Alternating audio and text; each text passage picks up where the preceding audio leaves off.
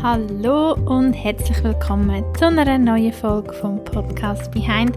Ich hoffe, du bist gut in deine neue Woche gestartet und dass es dir gut geht. Wie immer lade ich dich herzlich ein, um zuerst im Moment ankommen, ein paar Mal tief ein- und ausschnaufen und einfach mal ein bisschen schauen, wie es dir gerade so geht. Heute habe ich, wie letztes Mal schon angekündigt, wieder mal ein Interview für dich und zwar gehört es wirklich zu einem von meinen Lieblingsinterviews. Ähm, und zwar ist es mit der Angela Villiger. Sie ist Gründerin von Live Festival. Und ja, was das mit sich trägt oder was hinter dem Namen steckt und ja, was dich dort so in dem Gespräch erwartet, hörst du dir am besten jetzt gerade selber an. Ähm, ich hoffe, es inspiriert dich. Und ja, hast genauso Freude beim Hören, wie ich gehabt beim das bei dem Interview aufnehmen. Wie immer freut es mich natürlich, wenn du äh, wenn dir dann die Folge gefallen hat, die teilst. Gerade bei dieser Folge könnte ich mir vorstellen, dass du vielleicht das auch kannst weiterempfehlen Leute, die wirklich in einer Situation sind, wo sie den Dienst können brauchen können. Und darum lass uns doch die Message und das Ganze möglichst viele Leute erreichen und darum genau, teile den Podcast mit deinen Liebsten. Und dann würde ich mal sagen, wir hören uns nächste Woche wieder. Und ähm, wünsche dir, wie gesagt, ganz viel Spaß beim Interview mit Angela Villiger.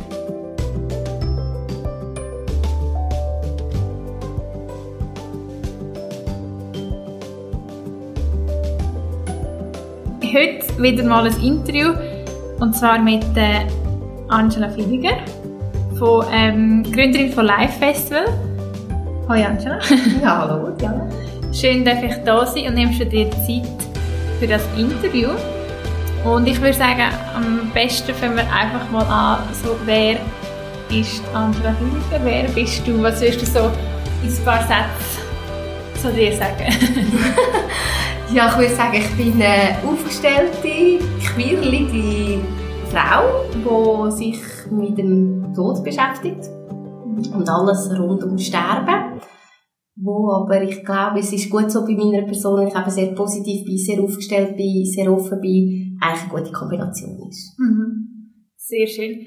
Und eben, ich habe es vorhin angesprochen, Gründerin von Live Festival und ich denke mal, äh, ich habe den Namen auch sehr erfrischend gefunden, weil ich denke, die, vielleicht wissen die jetzt nicht gerade, was dahinter steckt, darum für jemanden, der noch nicht von dem gehört hat, was steckt hinter Live Festival. Das spreche ich es richtig aus, oder? Ja, genau, Live Festival, ja, genau. Also es ist so, dass Live Festival ist der Name für meine Firma, die Beerdigungsplan zur Lebzeit anbietet. Und hat eigentlich so ein bisschen, wo wir die Firma, also wenn ich die Firma vergründet habe, mir Gedanken habe, ich gedacht, okay, wie könnte man das nennen?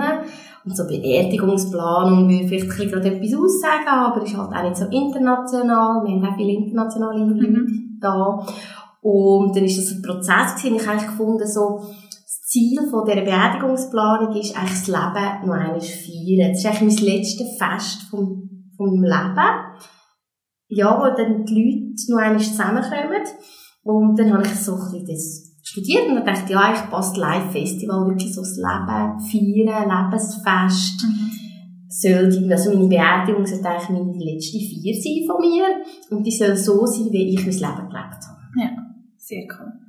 Und das ist eigentlich auch das, was mich so ein bisschen neugierig gemacht hat oder mein Interesse geweckt hat, eben zum, also unter einem Aufhänger eben, also Bestattungsplanung zu Lebzeiten, weil das ja doch ich denke, viele, die sich nicht mit dem Tod oder Sterben auseinandersetzen, für die ist das ganz so ein bisschen, oh, weil für viele Leute ist es ja nur schon irgendwie mal der erste Schritt, um, also nicht, eine Patientenverfügung auszufüllen oder, oder ein Testament zu schreiben, wenn man das einfach nicht angehen Und ich habe dann, eben, ich habe dir vorhin schon gesagt, ich bin über eigentlich Social Media so aufmerksam geworden und dort hat es eine Aussage von dir, ähm, irgendwie alle machen das Tamtam um Hochzeiten, Geburten, aber mit dem Tod wird sich niemand auseinandersetzen, so ein bisschen zusammengefasst. Genau.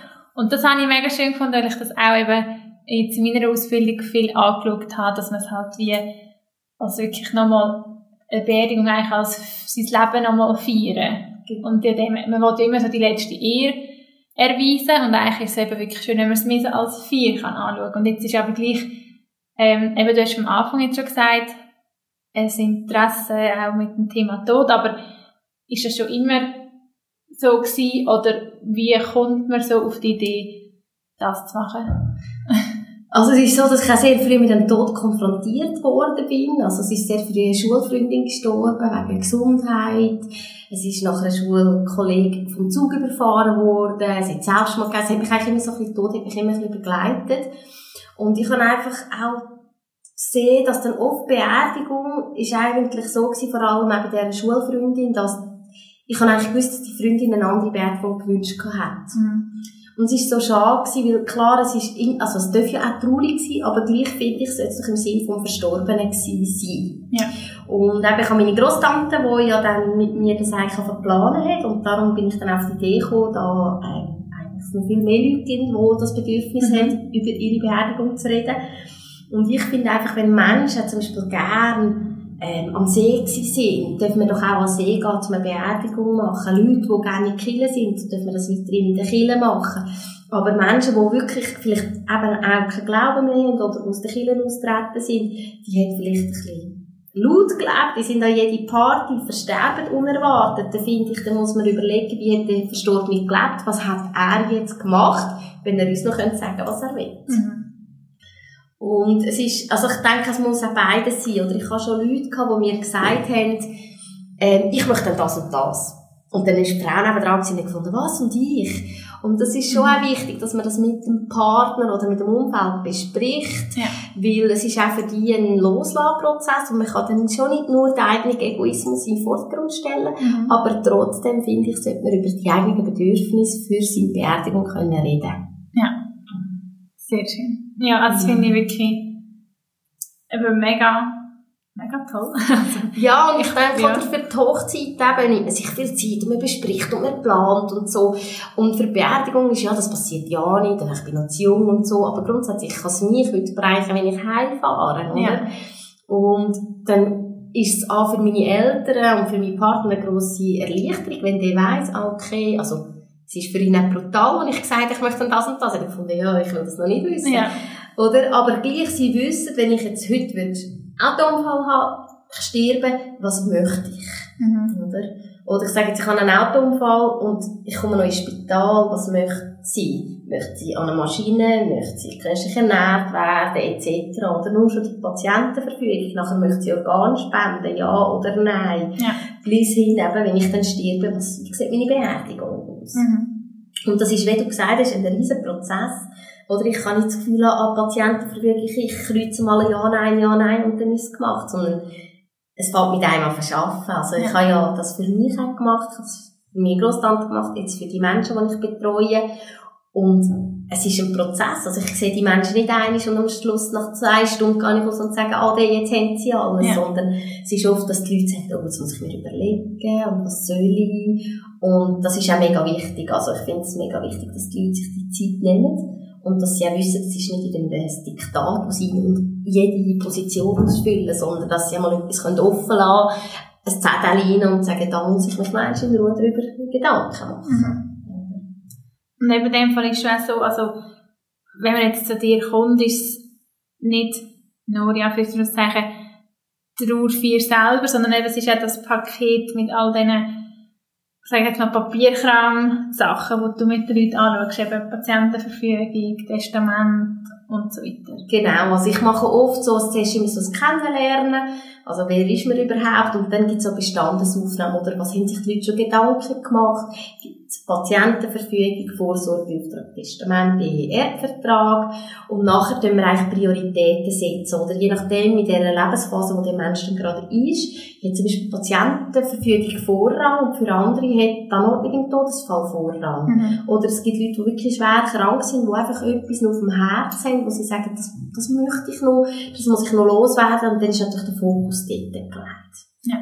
Genau. Und auch was wichtig ist, ist, für nach dem Sterben schaue ich auch die administrative Seite an. Also, das andere sind auch wichtige Dokumente, aber was oft vergessen geht, ist, wenn jemand stirbt, gibt es nachher so viele Sachen, die man muss abmelden muss, wo man muss an den verschiedenen Stellen melden, wo man Geld muss fordern. Nur schon die digitale Geschichte, mhm. oder? Also, wer hat halt jetzt, ich sage jetzt mal vom Handy den Zugang, wo synchronisiert ist mit dem Computer, vom Computer hat das Foto irgendwo in der Cloud, wer hat Zugang, wer holt das, wer löscht diese Sachen, nicht, dass der PC dann mit den Daten entsorgt wird. Mhm. Einfach, und das ist eine grosse Geschichte, die aber genauso wichtig ist, weil ich habe schon gehabt, wo wir gesucht haben und wir haben keinen Zugang gefunden, ja. oder? Und es ist dann schon noch schwierig, die Sachen zu löschen. Oder es gibt Leute, die sagen, ich möchte zum Beispiel mit Social Media, dass es etwas weiterläuft, oder einen YouTube-Kanal. Ich nehme noch mal gewisse Filme auf, die dann über ein Jahr laufen Ja. Oder? Ja, also eben das, äh, ich kenne das auch aus eigener Erfahrung, es ist halt wirklich, man will ja wie, man hat immer das Gefühl, einem selber betrifft es nie, es stirbt niemand und man selber schon gar nicht. Und äh, dann kann es aber wirklich einfach, es ist ja rein der Schmerz, dass man einen Verlust, also ich weiss jetzt mehr so als Angehörige, ist ja dann der Verlust schon riesig und dann kommt eben all noch das Zeug hinzu. Und ich denke darum auch, wenn man es auch so anschauen dass man sein Umfeld dann auch kann entlasten kann, dass es ein, ein mega Geschenk ist, weil das ist dann da so wirklich ja, man hat ja dann nicht Lust, in dem Moment all die Sachen zu machen, und gleich wenn sie gemacht werden. Genau. Ja. Ja, also, es ist auch manchmal so ein bisschen ein Mittelmaß, oder? Wenn ich so ein bisschen weiss. Also, zum Teil kenne ich die Leute eben vorher, das ist super, da kann man schon vorher alles miteinander erarbeiten. Mhm. Und manchmal werde ich von der Familie einfach beizogen, wo jetzt gerade jemand gestorben ist und ich habe den Verstorbenen auch nicht kennt. Ja. Und dann ist auch, oder, geht es auch darum, die Familie soll gleich integriert sein, weil es ist ja eine Trauerarbeit, wenn sie dann mithelfen, die Beerdigung gestalten und, und, und. Aber es ist eigentlich so, dass sie wissen, sie müssen nur mir anrufen, Sie müssen weder am Bestatter anrufen oder Killen anrufen oder dem Trauerredner anrufen und dem, sondern sie wissen einfach, sie rufen die Angela Villiger an ja. und die koordiniert und die weiss den Stand von diesen. Ja. Oder? Und ich habe zum Beispiel auch keine Geschäftszeit. Also wenn jetzt jemand stirbt, könnte ich mir am Samstag anrufen, am Sonntag anrufen, am Abend anrufen. Weil einfach das Bedürfnis ist dann da und sie müssen einfach wissen, hey, jetzt, habe jetzt muss ich schon etwas fragen oder jetzt muss ich etwas loswerden und dann muss es können, dass, ja, dass dann auch jemand da ist. Ja. Genau. Ja, wie das halt so ist, dass ähm, gestorben wird, immer. Ja, und das kennst du ja auch, oder? Wenn die Trauer da ist, dann kann man nicht einfach sagen, ich komme dann in zwei Wochen. Ja. Nein, das ist so. Also eben darum ist es eben einerseits in dem Fall eben auch gut zu wissen, dass es für jemanden ist, was sich selber schon Gedanken machen, aber in dem Fall auch einfach als Beistand oder als, also eigentlich, es klingt ja immer so, ich weiß auch nicht, für mich ist der Vergleich halt normal, aber es ist ja wie wenn man einen Wedding Planner hat. Ja, es ist so, ja. Und genau. dort macht man sich ja auch so zum erleichtern und dass man eine Person hat, die alles koordiniert. Richtig. Das ist ja so ein bisschen zu vergleichen. Genau. So Genau. Also es ist eigentlich wirklich da so. Das ist eine Person, die koordiniert, die macht während der Zeit, wo meine betroffene Person arbeitet, mache ich all die Telefone, die sie während der Arbeitszeit eben nicht machen kann. Oder gehe auf die Behörden, äh, auf die verschiedenen Stellen, koordinieren, tu alles zusammentragen und gibt dann eigentlich das alles, das Päckchen an dieser Familie zurück. Und es gibt auch Familien, die sagen, das möchte ich machen und das ist super. Oder kann man so wirklich Aufgaben ja. verteilen. Und die Familie kann einfach entscheiden, was sie möchte machen und was sie eben sagen, oh nein, das wollen wir nicht. Mhm. Und jetzt finde ich es gleich auch noch spannend, weil ich weiss jetzt einfach, dass mich das Leute fragen, wo ich glaube, entweder hat man so, also die Begeisterung, das ist ja mir ein bisschen fast, fast falsch Wort, aber das Interesse an dem Thema, oder man ist halt einfach so, ich will gar nichts davon wissen. Wie, wie ist so deine Erfahrung oder wie ist es für dich? Also ich bin mir das manchmal auch bewusst. Also ich habe gerade gestern eine Podcast-Folge aufgenommen und mir eigentlich bewusst gewesen, wie fest ich mich in diesem Jahr damit auseinandergesetzt habe. Jetzt mit der Ausbildung, die ich gemacht habe, die jetzt dann fertig ist, dann tut man immer so ein bisschen reflektieren. Und ich schon gemerkt habe, es ist in dem Sinne nicht normal. Also ich gehöre zu einer kleinen ja. Prozentperson. Wie ist das so für dich? Ähm, ja, ist das für dich wirklich so voll integriert? Also so wie ich gelesen habe, ja eigentlich eben auch schon, aber gleich vielleicht für Leute, die sich von außen, ich kann es ja verstehen, aber Leute, die von außen denken, wieso macht man das? Und ich erkläre es dann einmal mit so Geschichten, die mich eher bereichern. Und ich nehme es ab, bei dir gibt es sicher auch diese Seite, wo so, ich jetzt mal, wenn jetzt jemand fragt, wieso machst du das? Ja, weil es eigentlich ein Geschenk ist, dass ich das mache. Genau. Also es ist wirklich ein Geschenk, weil wenn ich zum Beispiel mit einer älteren Frau zusammen arbeite, die ist alleinstehend und die weiss, also sie hat wirklich das Bedürfnis und sagt, ich möchte auch, dass jemand meine Beerdigung ausrichtet, ich möchte das so und so haben, weil ich tue das vielleicht meinen Hinterbliebenen nicht zu, oder die, ja, die würden das eh nie so machen und die, die übergibt das. Und dann hat man dann eine Beziehung zu dem Menschen und der erzählt dann aus dem Leben. Und zum Teil darf ich auch Lebenslauf schreiben und das ist dann so schön, wenn die Leute können davon erzählen, wie sie ihren Mann kennengelernt haben, wie sie in der Schule sind. Einfach so die Geschichten und dann können die Menschen noch einmal anleben. Also die Augen können aber glänzen, sie erzählen das und dann holen sie zum Teil noch Fotos führen. Und für mich ist das ein Geschenk, oder?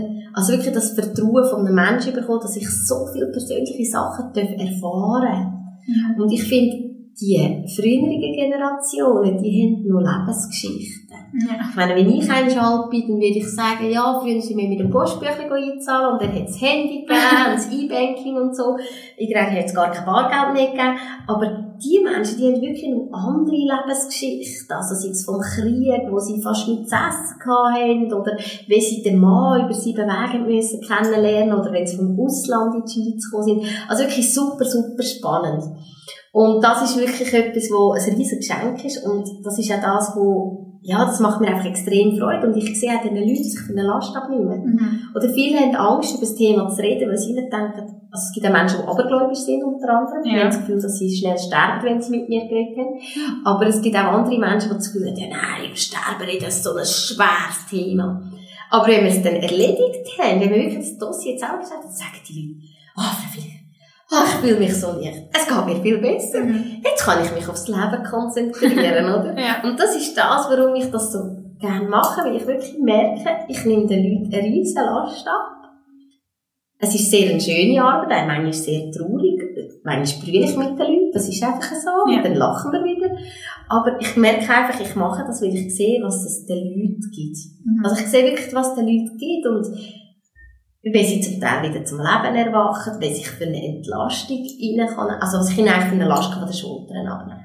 Ja, mega schön. Also das merkt man ja, wenn du es erzählst, eben strahlt ja dein Gesicht auch und ich denke, das ist ja dann wirklich das Zeichen, dass man das Richtige macht und ich habe nicht das Buch ähm, «Fünf Dinge, die Menschen», mhm. oder das ist ja genau. wahrscheinlich und von dem Buch habe ich schon so viel geredet, weil ich immer, ich es immer wieder an dem erklären. Ich habe zwar bis jetzt keine Sterbebegleitung, sondern einfach die Trauerbegleitung von Hinterbliebenen oder Betroffenen gemacht, aber auch dort äh, habe ich jetzt auch gerade eine ältere Dame gehabt, der Videos, ich habe es gerade mega nachfühlen ähm, ist mega eindrücklich. Ich sage mir, ja, ich gehe auch raus und ich fühle mich bereichert. Also, nebst mhm. dem, dass ich auch weiss, ich kann jetzt dieser Person auch wieder ein bisschen ähm, ja, ein bisschen, ein bisschen Leichtigkeit mitgeben, ist es aber auch für mich wirklich einfach jedes Mal so, wow, schön. Aber ich denke eben, das ist zum Teil schwierig, sich das ähm, vorzustellen. vorzustellen. Ja, ich glaube auch für viele Menschen ist wirklich das ein Thema, ein bisschen, das Angst auch macht, weil man mhm. eben nicht weiss, was passiert mit einem. Ich glaube aber auch, wenn eben, also das kannst du vielleicht auch jetzt von der Ausbildung her sagen, wenn jemand sich im Leben schon mit dem Sterbenthema befasst, dass ich finde, die Menschen können einfacher sterben. Mhm. Also einfacher. Einfach, ich habe das Gefühl, die, ich weiß es nicht, aber ich habe einfach das Gefühl, denen geht der Sterbeübergang mehr leichter, mhm. weil sie schon darüber geredet haben, sich auseinandergesetzt haben, als die, die immer gesagt haben, nein, nein und Hilfe und so. Ja, also ich denke, rein von Sachen, die ich gehört habe, oder wie wir es besprochen haben, oder auch aus sonst auch privater Rahmenerfahrung, wenn man, auch wenn man schlussendlich an einer Krankheit stirbt, aber wenn man dass wir den Frieden gefunden mhm. hat mit dem Übergang, dann habe ich es schon wirklich auch beobachten von zwei ähnlichen Fällen, was extrem war. Eine Person hat den Frieden gefunden mit der Krankheit, dass es so ist. Hat, also die Person ist eigentlich mein Papi.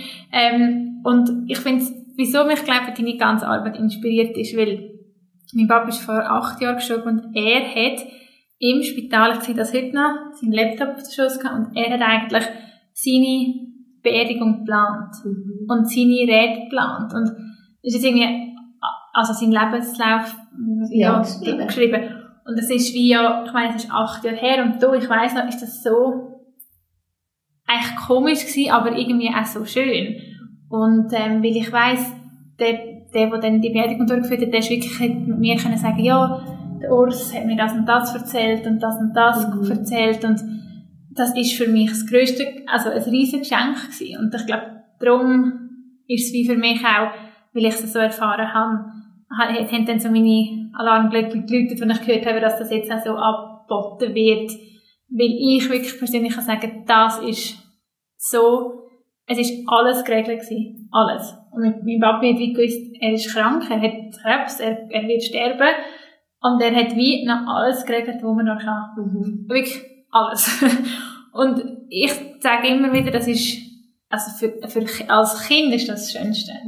Und äh, ich glaube, darum kann ich auch wirklich sagen, habe ich die Erfahrung gesehen, wie es ist jemand, der wirklich bis am Schluss das nicht anschaut. Und dann ist der Übergang wirklich viel schwerer gewesen, ja. Mhm. Und darum, ja, denke ich, dass es schön ist. Und was mir jetzt aber gleich noch, was ich glaube auch noch einmal gelesen habe, ist, dass du oft auch mit ähm, der Bucketlist von Leuten dann ja, genau. konfrontiert, also konfrontiert, ja, dass das Thema ist. Und ich denke, das ist auch das, wo, wo ich auch an mir sage, eigentlich, wenn man sich eben mit dem Sterben auseinandersetzt, setzt man sich, darum sage ich auch in diesem Podcast, es geht ja ums Leben, ich sage mir wie, man macht sich eigentlich das grösste Geschenk, weil man lebt man schenkt sich eigentlich Leben.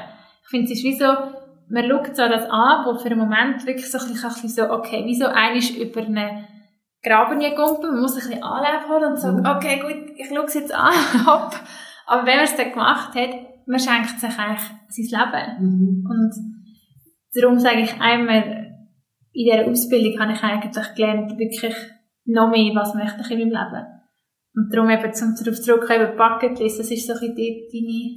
Ja, es ist, wie du sagst, also man ist einfach das Leben, man, tut sich halt mit dem eigenen Leben ein bisschen auseinandersetzen, man merkt, dass man sterblich ist. Mhm. Und durch das ist es wirklich so, also die Leute, ich tue ja oft fragen, wenn ich auch einen Lebenslauf schreibe oder allgemein so zu den Menschen frage, ja, was möchten sie denn noch machen? Hätten sie noch einen Wunsch, was sie wollen? Und es gibt halt Sachen, die man halt leider nicht mehr kann, gesundheitlich, mhm. aber es gibt immer kleine Sachen, die man noch kann. Also eben, es gibt eine Frau, die ich durfte begleiten sie ist leider gestorben, also sie hat zum Beispiel den Wunsch, am Tag bevor sie gestorben ist, hat sie gesagt, sie hat so Lust auf Tamtam, sie möchte jetzt noch, sie möchte jetzt Tamtam. Aber die richtigen und nicht irgendwelche, ähm, kapieren. Ja. Und dann ist dann, äh, sind wir wirklich los, haben Tamtam gekauft und sie hat es mit Höchstgenuss genossen und so. Und das sind so die kleinen Wünsche. Und dann ja. gibt es aber Leute, die sagen, sie möchten nur eine Reise machen. Und es gibt manchmal, ja, dann schaut man, was gibt's für Möglichkeiten, wer geht mit. Also es gibt ja Leute, die mitgehen. Ich bin auch schon mitgegangen, oder? Und das ist auch so spannend, oder? Manchmal hat man auch, das, ich habe schon gehabt, dass jemand gesagt hat, ich will wieder, dass meine Tochter noch eins kommt und dass wir wieder Frieden haben, ja. oder? Dann habe ich geholfen mit der Tochter, ein Gespräch zu suchen und ihr wirklich zu probieren, zu sagen, es ist auch für sie wichtig, dass sie über den Schatten springt. Mhm. Aber im Endeffekt soll sie es entscheiden. Und dann ist einfach so, ja, ich probiere die Bucketlist mit den Leuten ein bisschen ähm, umzusetzen. Ja. Ist natürlich nicht immer alles möglich, aber wirklich, dass man so ein bisschen rauspickt, was ist für sie noch wichtig, eben noch Frieden schließen mit etwas, noch eine Reise machen, noch, ich weiss auch nicht, noch einen Kurs belegen, Malkurs oder mal, ich sag jetzt, singen oder so. Einfach, dass man wirklich das Bewusstsein schafft, das Bewusstsein vom Leben. Und ich glaube auch wir, wo, oder die Menschen, die sich mit dem Thema befassen, die sind sich mehr bewusst, auch mal einen Traum zu verwirklichen. Ja. Oder dass es eben nicht immer materielles oder viel Geld braucht, um einen Traum wahrmachen oder das Leben geniessen. Mhm. Sondern sind die kleinen Sachen, die eigentlich das Leben, ja, wichtig machen, oder? Ja, definitiv. also, ja. ja, und ich meine, man sieht ja, man muss nicht etwas kaufen, dass man glücklich ist. Man kann in die Natur und dann gibt es so kleine, schöne Sachen, wo man sich darüber erfreuen und einfach dankbar sein. Ja. Ich meine, eben mit diesen fünf Sachen, auch die Leute, die ich begleite, oft heisst es ja, ich wäre froh, wäre ich noch ein bisschen gesund, oder jetzt bin ich doch pensioniert und jetzt kann ich nicht mehr laufen, oder ich bin krank, oder so. Und ich glaube, dass wir nehmen oft einfach oder die Menschen, die immer gesund dürfen sein, denen ist wenig bewusst, was ist, wenn ich mal krank wäre. Mhm. Extrem. Und ich glaube, es ist halt schon eine Schwierigkeit, und wir sind alle manchmal ein bisschen auch in einem Hamsterrad drin, wo wir gehen arbeiten und wir das und arbeiten und wir müssen Geld verdienen, dass wir leben können. Aber manchmal muss man sich dann auch ein bisschen überlegen, brauche ich so viel Geld, wenn ich jetzt verdiene? Weil eigentlich habe ich gar keine Zeit, um ja das Leben zu geniessen. Ja. ja. Mhm. Und was ich halt einfach viel sehe, oder wenn ich ähm, meine Menschen begleite, ist auch oft der Wunsch von ihnen, dass ich tue nachher Wohnraum organisieren. Und das mache ich auch nie mit einer Mulde oder so, sondern ich gehe wirklich explizit durch, wer will was und nachher dann möchte ich die Stücke noch verkaufen oder die Leute sagen mir, ich soll das da hingeben und das dort hingeben. Und dort merke ich einfach immer, dass mitnehmen kann man nicht. Oder? Also es ist wirklich ja. brutal. Oder auch wenn Menschen in von einer Wohnung in ein Altersheim müssen, wegen einem Sturz, dann müssen sie sich so schnell entscheiden, was sie sich mitnehmen. Und auf einmal geht lösen viel einfacher. Ja. Oder? Ja, das ist ganz extrem. Also, ich sage immer, das ist auch, ähm, ich weiß nicht, ich glaube, ich bin mir nicht sicher, ob das auch mein Papa gesagt hat, oder er es äh, das Zitat schon gegeben hat, oder so, aber er hat auch immer am Schluss gesagt, ja, das ist ihm immer wichtig zu wissen, das letzte Hömmli hat keinen Sack. Mhm, ja, genau. Und es ist ja, es geht auf das aus, und ich versuche darum auch mit dem Podcast und mit allem, wieso, ich glaube, durch das ich haben dürfen, die Erfahrungen machen, wie vergänglich wir sind und wie schnell, dass man aus dem Leben gerissen werden kann, ist es wie so mega meine, ich weiß auch nicht, innere Aufgabe oder meine, mein Reissen, das ich habe, den Leuten zu sagen, warte doch nicht auf ein Schicksal. Ja, genau. Oder, und mhm. es ist halt leider aber schon so, dass es fast nicht geht, ohne dass man irgendein Schicksal jetzt im Umfeld oder, mhm. es ist halt leider aber ich habe die Hoffnung wie nicht aufgegeben. Ich denke,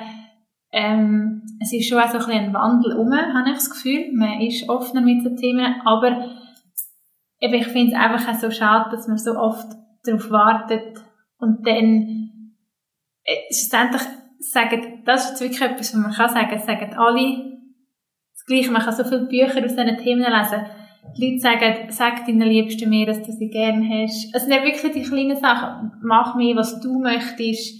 Lach mehr. Also, denke ich mir immer so, ah, es ist wirklich, aber wie du sagst, in dem Hamsterrad.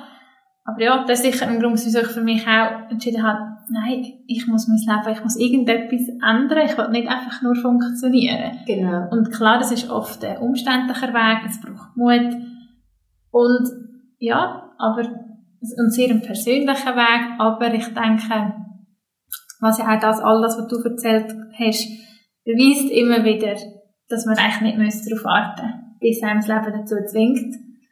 Und ja, dass man wirklich nichts mitnehmen kann. Ich, ich denke mir das wirklich so oft, immer wieder. Und ja, es würde auch manchmal, glaube ich, vieles vereinfachen, wenn man sich das wirklich bewusst wäre. Ja, also voll dass einfach das Bewusstsein und auch, ich sage immer Dankbarkeit. Also ich meine, wir haben das Privileg, dass wir dürfen aufstehen morgen, oder viele von uns haben das mhm. Privileg, und wir dürfen entscheiden, äh, was ich anlege. Mhm. Ich kann arbeiten, ich darf arbeiten, oder? Und ich gehe am Abend wieder glücklich heim. Im Sommer, wenn ich noch mal, kann ich noch an See spazieren oder noch in See schwimmen. Ich meine, das hat nicht jeder Mensch das Privileg. Und er kann zum Beispiel auch entscheiden, oh, wo will ich mich bewerben, wo will ich arbeiten, oder eben, ich nie, habe nicht mehr den Mut und mache mich selbstständig. Mhm. Und das heisst natürlich, ich muss hier etwas anderem zurückstecken, aber entweder bin ich bereit für das oder nicht.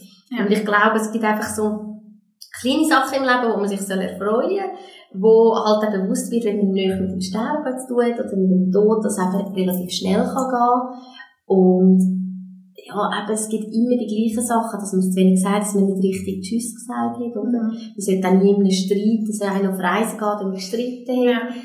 Ja. ja, es sind aber, es sind wirklich die Sachen, weil es gibt immer, immer sagen die Leute, oh, ich hätte mir das wollen sagen. Warum hätte ich doch nur das gesagt?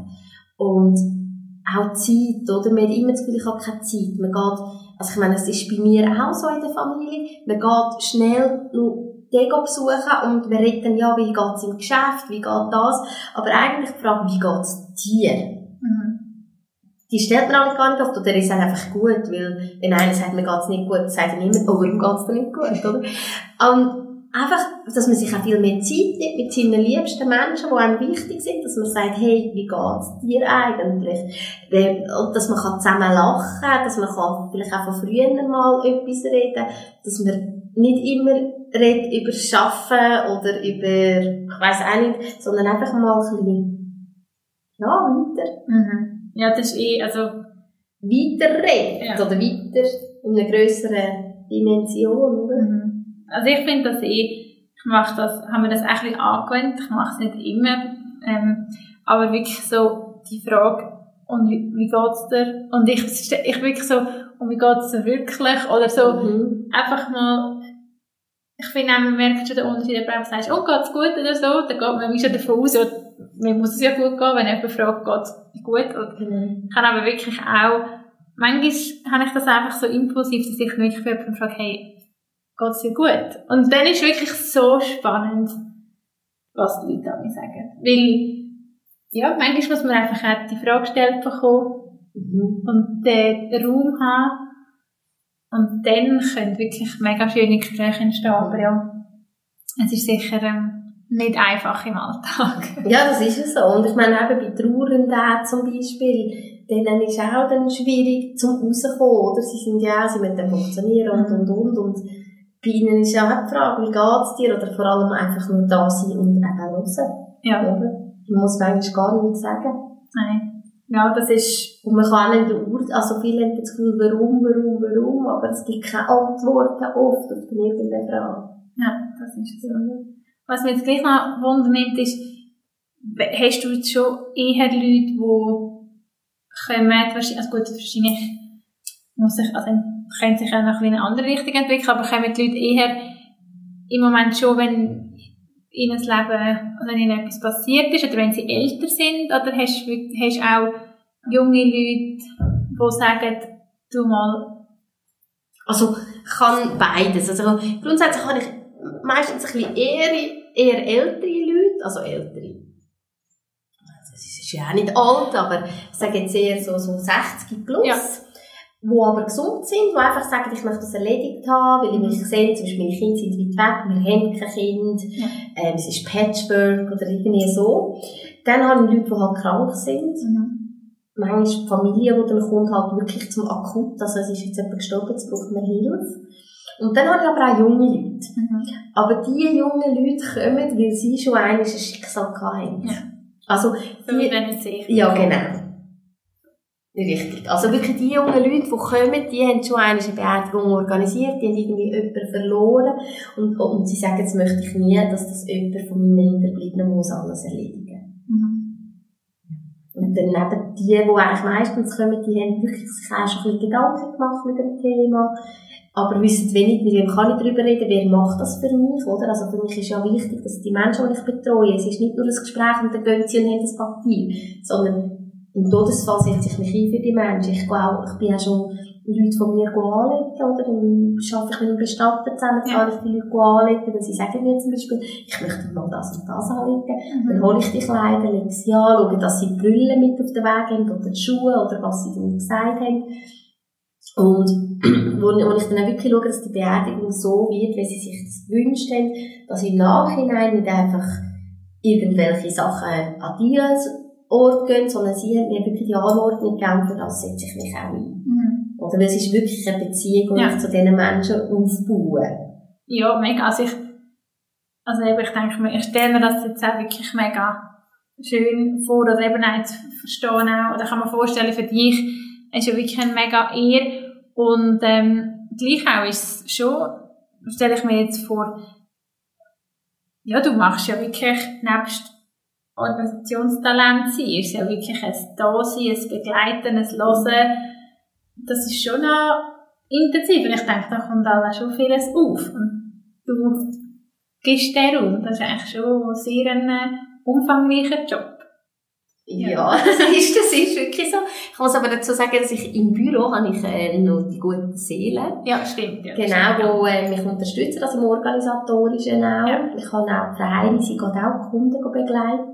Mhm. Aber es ist wirklich so, es ist halt sehr viel Emotionales. Oder? Mhm. Aber wenn ich jetzt sehe, es geht wirklich tief in eine Trauerbegleitung rein oder in eine Sterbebegleitung, dann bin ich eigentlich die, die dann auch wieder jemanden beizieht. Oder? Also ich bin da für meine Menschen, aber wenn ich sehe, jetzt braucht es einen Profi, dann kommen die natürlich dazu. Oder wenn ich auch bei der Familie sehe, ui, da weiss ich nicht mehr weiter, brauchen wir Hilfe, dann rede ich mit der Familie und denke, sie wollen nicht mehr vorbeiziehen. Aber es ist, wie du sagst, es ist auch sehr emotional und ich bin viel, sehr viel da zum Hören. Und Mhm. ja, einfach halt Ja. der Mensch sein zu den Menschen. Ja. Oder? Ja, das ist schön. Aber ich denke, es ist auch wichtig, dass man ähm, das, ja, dass, dass man das dann auch kann. Bei mir, also, ich kenne das selber auch. Ich hab, mir ist auch immer bewusst, wenn ich an eine Tourbegleitung ankomme und einfach merke, ui, da sind Leute an einem Punkt, wo, wo es nicht mehr nur um meine Begleitung geht, sondern vielleicht noch eine andere Hilfe beizogen werden muss, dann ist das, eben, ist das auch so. Und ich Genau. denke, das ist auch wichtig, dass man, ähm, ja, Genau, dass man einfach weiss, wie weit man kann gehen Ja. kann, aber da braucht man Hilfe. Ja. Und es ist auch im Organisatorischen so, oder? Ich tue ja nicht, best also bin ja keine Bestatterin Mhm. eigentlich, aber ich arbeite auch mit dem Bestatter zusammen. Mhm. Liegenschaften, ich tue keine Liegenschaften schätzen, aber ich weiss, wo welche Schätzer sind, ja. wo ich das Gefühl habe, kann ich vertrauen und wenn ich schon ein paar Mal zusammengearbeitet habe, dann tue ich die beiziehen. Oder? Und so auch mit den Anwälten. Mein Netzwerk ist gross und da gibt es Sachen, die ich alleine kann auch machen. Sehr schön.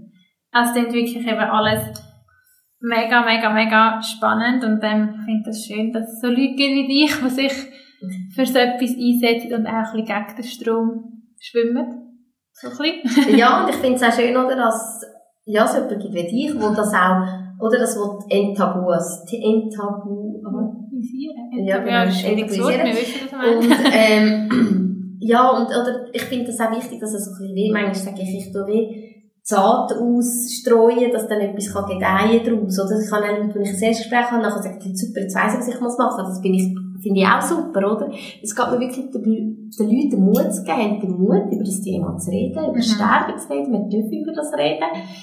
Ähm, es gibt aber, man muss auch vorsichtig sein, also ich kann nicht jeden an den Kopf stoßen und sagen, ist Nein. nicht gewusst, dann muss ich ein bisschen schauen, wie die Leute reagieren. Ja. Aber sonst haben den Mut und, und jeder darf sich über das Gedanken machen. Mhm.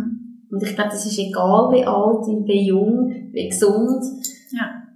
wie krank das man ist, darf man das machen. Und dann gibt es auch Leute, die sagen, mir ist das eigentlich gleich. Und das ist auch eine Aussage, nur muss jemand wissen, dass einem das gleich ist. Ja. Also sollte man jemandem sagen, du, wenn ich mal sterbe, du machst das alles so, wie du denkst. Ja. Ja.